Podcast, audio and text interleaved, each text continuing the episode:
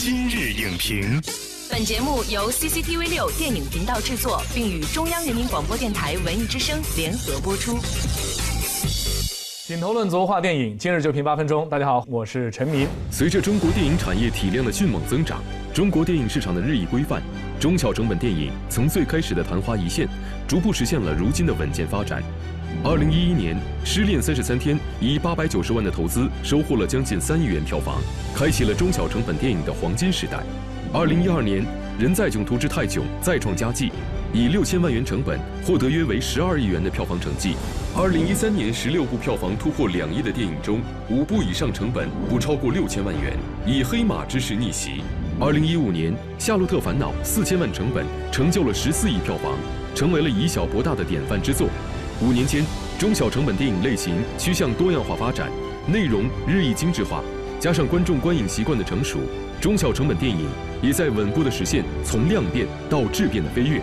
本期今日影评特邀电影喜马拉雅天梯导演、清华大学新闻与传播学院副教授梁君健为您解读中国电影砥砺前行的五年系列节目之中小成本电影如何以小博大，真正成为中国电影产业发展的中流砥柱。首先欢迎梁君健老师做客今日影评，欢迎主持人好，观众朋友们好。近些年来，随着中小成本电影创作的大幅度增加，无论是行业内的创作人士，还是观众，都对中小成本电影呢耳熟能详了。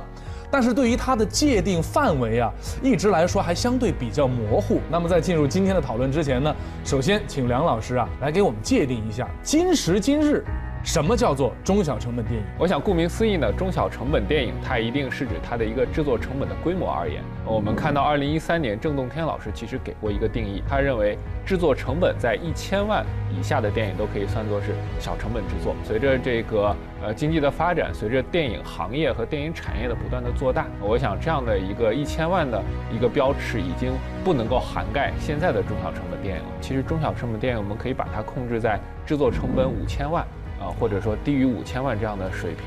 都可以算作是一个中小成本的电影。刚才呢，我们也通过一个小片哈来回顾了一下，就是这五年的一些比较经典或者有代表性的中小成本电影。那您觉得就这五年来说，中小成本电影的发展主要体现在什么地方？呃，我想首先呢，它的发展主要还是体现在市场表现。和它所能够到达和影响的观众上，大家对于中小成本电影最早产生印象是《疯狂的石头》，当时呢是三百万的制作成本，那么它所获得的票房呢大概是两千多万的票房。那么在二零一五年的时候，我们看到《夏洛特烦恼》，它的制作成本大概是三千万，但是呢它的电影所产生的票房是十亿加。从这样的一个简单的数据对比上来讲，我们可以看到，虽然说中小成本的电影它的制作的，呃投入。增加了，但是它所产生的这样的一个市场回报和观众对它的关注程度，它的增加会更快，影响力明显扩大了。但是，比如说在类型方面有没有一些变化呢？我们可以说它的类型的定位也在越来越明确。比如说，我们看这几年的中小成本电影中表现比较好的，我们可以把它总结为两大类型。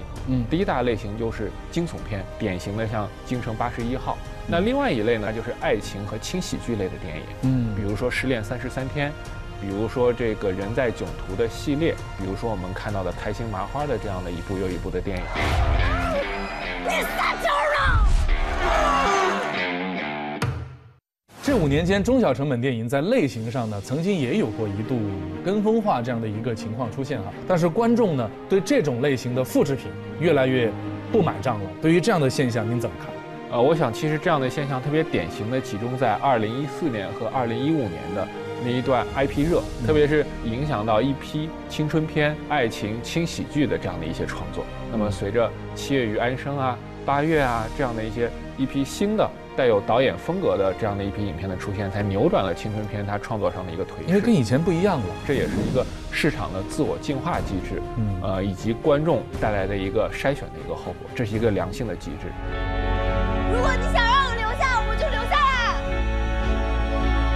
如今是一个互联网加的时代，那新媒体时代下的电影创作方式呢，也在发生一个质的变化啊。您认为互联网能够为中小成本电影带来的是什么？实际上，我们看到最近几年网络大电影带来的是一批年轻导演的快速成长。他在有限的投资下呢，他获得了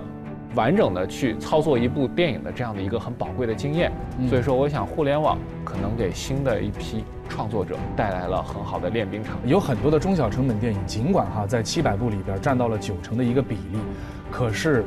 从他们投入拍摄到最后播放完成，这整个过程好像没有人知道。我想最重要的一个原因还是它缺乏在影院这样的一个媒介和观众沟通的能力。对于年轻的观众而言，我想要从电影本身的品质入手。另一方面呢，也和它在题材、在价值观上，在呼应当下的中国观众的关注的话题上的这种能力。中小成本的电影，它正是年轻导演和新入行的导演去证明自己的才华，去吸引这样金凤凰的一棵梧桐树。那么，包括最近我们看到毕赣，他通过他的路边野餐证明了他自己的艺术创作水准之后。像汤唯啊、黄觉啊都加入到了他现在正在拍摄的第二部影片《地球最后的夜晚》。其实有关的行业协会，呃和有关的部门，他出台了一个去限制演员片酬的这样的一个指导性的意见。他有这样的一个自律的机制，它能够很好的帮助我们去控制电影的成本。这其实也是政策和艺术创作相互支撑，去探寻一条走向电影质量道路的这样的一种很好的。电影创作的一个环境。那么，未来中小成本电影怎么才能够发挥以小博大的优势？首先呢，我想要尊重电影创作的基本规律，要去在视听语言和叙事上达到成熟甚至是有创新的水准。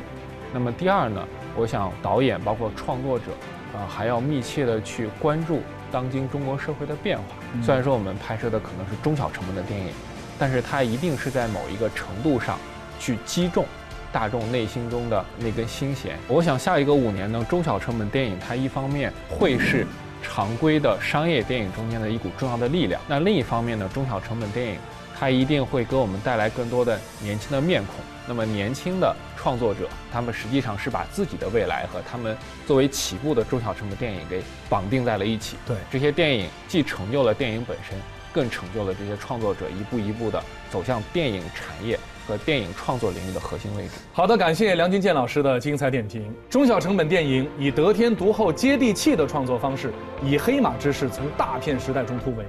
他们是中国电影产业中最具有观众基础、最能引起时代共鸣的一种电影创作。这五年来，中小成本电影不但一再刷新数量上的大关，也在持续的稳中求变。